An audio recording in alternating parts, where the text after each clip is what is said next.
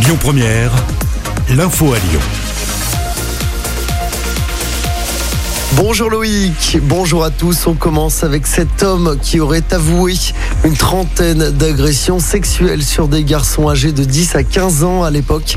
Des faits qui se seraient déroulés entre 1999 et 2016, notamment dans notre département. L'individu a été arrêté ce lundi à Périgueux. Il sera escorté à Lyon aujourd'hui où il devrait être mis en examen. L'homme suspecté d'avoir mortellement fauché Axel Dorier l'été dernier à Lyon reste en prison.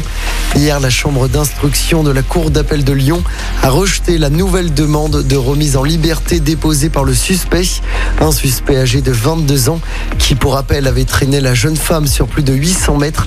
C'était en juillet dernier dans le 5e, placé en détention provisoire depuis. Le jeune homme avait déjà vu sa première demande de remise en liberté rejetée. C'était en septembre dernier. Un appel à témoins lancé après un accident mortel. C'était dimanche soir sur l'Assis à hauteur de Saint-Georges de Renins au nord de Lyon. Un homme âgé d'une soixantaine d'années a perdu la vie dans l'accident.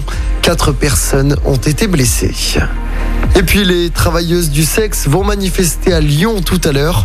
Le rendez-vous est donné à midi et demi devant l'église Saint-Nizier dans le premier arrondissement.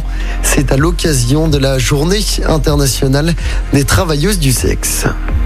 Le rythme de la vaccination ne faiblira pas. C'est ce qu'assure le gouvernement alors que la France va recevoir moins de doses que prévu au mois de juin.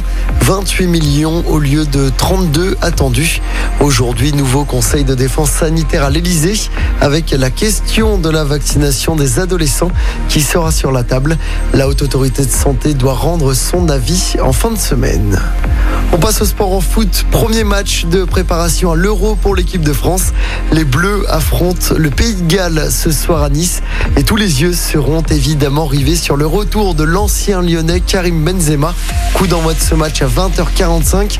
Je rappelle que le premier match de l'Euro pour l'équipe de France, ce sera le mardi 15 juin à 21h contre l'Allemagne. Et puis toujours en sport en basket, l'Asvel joue ce soir en championnat. Les Villeurbanais affrontent Cholet à l'Astrobal.